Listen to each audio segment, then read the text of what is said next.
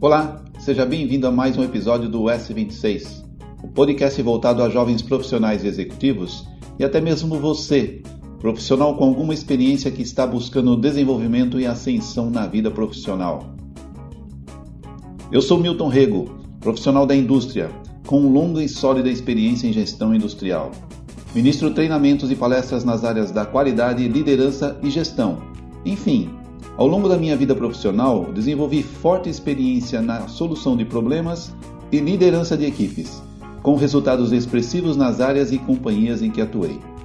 O objetivo desse canal é dividir com você minhas experiências para formar e trabalhar em equipes de alta performance e com resultados expressivos. Nesse episódio, vamos falar de alguns dos conceitos e passos para a tomada de decisão. Na nossa vida, no dia a dia, estamos o tempo todo tomando decisões, desde o momento em que acordamos até a hora de dormir. Começando pela manhã, o ato de acordar e levantar já é uma decisão. Posso levantar para ir ao trabalho, por exemplo, ou posso tomar a decisão de continuar dormindo.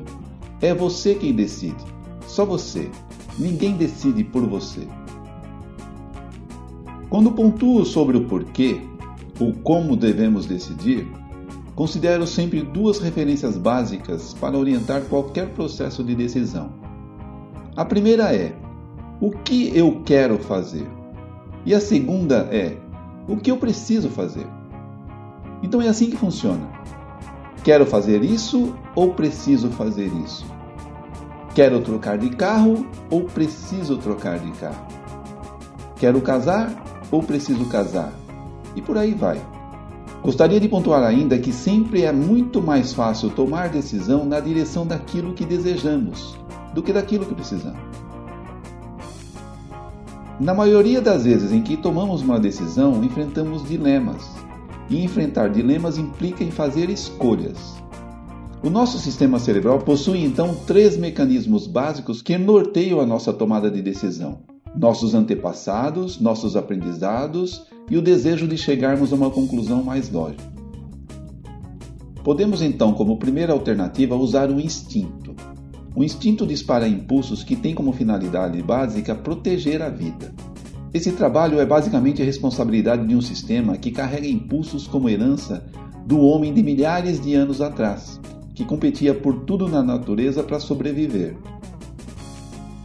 O instinto oferece a agilidade de que precisamos e pode impedir que você use a razão quando necessário, e pode ainda comprometer a sua própria segurança. Usamos esse mecanismo quando não há tempo de recorrer à razão e a reação tem que ser imediata. Só um impulso pode te salvar. Mas não devemos usá-lo quando não é crucial para salvar nossa vida. A outra alternativa é usar a experiência. Todas as experiências que acumulamos na vida são registradas numa região do cérebro relacionada ao nosso sistema de recompensas. Essa área nos lembra de tudo que nos deu prazer ou frustração na vida. Esses dados são guardados porque podem ser extremamente úteis em algum momento. Quando nos vemos diante de uma situação, somos impelidos a buscar alguma experiência que já tenha dado certo no passado. Usamos essa estratégia quando precisamos tomar uma decisão rápida e temos o sentimento de que uma opção é melhor que a outra. Não é uma boa estratégia a ser usada em situações que podem decidir o nosso futuro, já que a experiência está preocupada em te ajudar no presente. E finalmente podemos usar a razão, quando precisamos decidir entre duas ou mais alternativas e temos algum tempo maior para analisá-las. O cérebro compara as consequências das opções. Não se importa se a sua decisão está relacionada a realizar um sonho. Vai analisar os dados e opções e decidir-se pela opção mais vantajosa.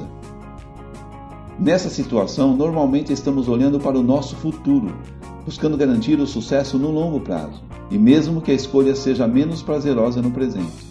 Usa a lógica para julgar as consequências das decisões. Usa ainda essa estratégia quando o resultado da escolha impõe mudanças drásticas ou tem impacto no nosso futuro. Por outro lado, não deve ser usado em situações que não são definitivas para o futuro.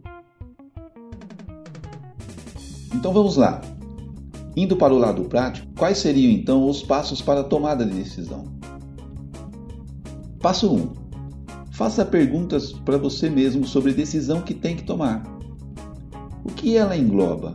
O que está em jogo? Que fatores influenciam? É urgente ou tenho tempo para análises? Pense nas opções. Quais são as alternativas que você tem? Quais os prós e contras de cada alternativa? Tenho como tomar uma decisão emergencial? Tenho como ganhar tempo para uma decisão definitiva? Então, o passo 2. Ouça as pessoas. Veja os diferentes pontos de vista. Identifique riscos e oportunidades para cada alternativa. Respeite a opinião do seu time.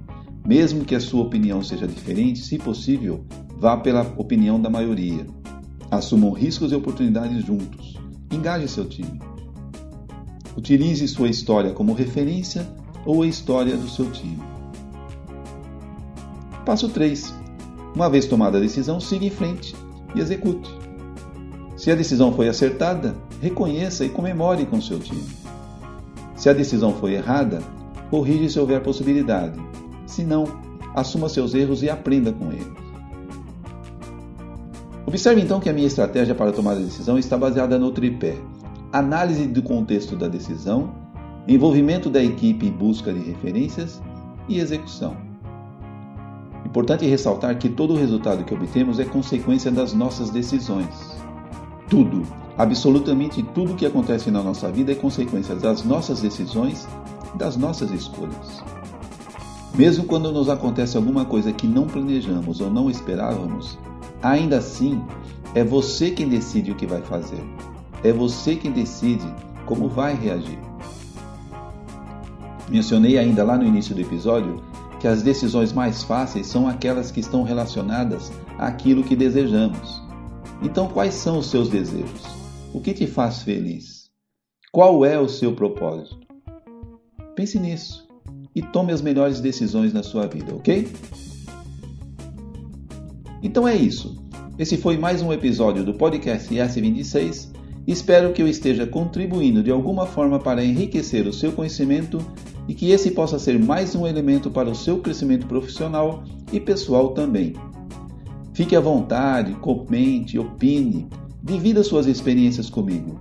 Para mim será sempre um grande prazer ter a oportunidade de saber a sua opinião e aprender também com você. Nos vemos no próximo episódio.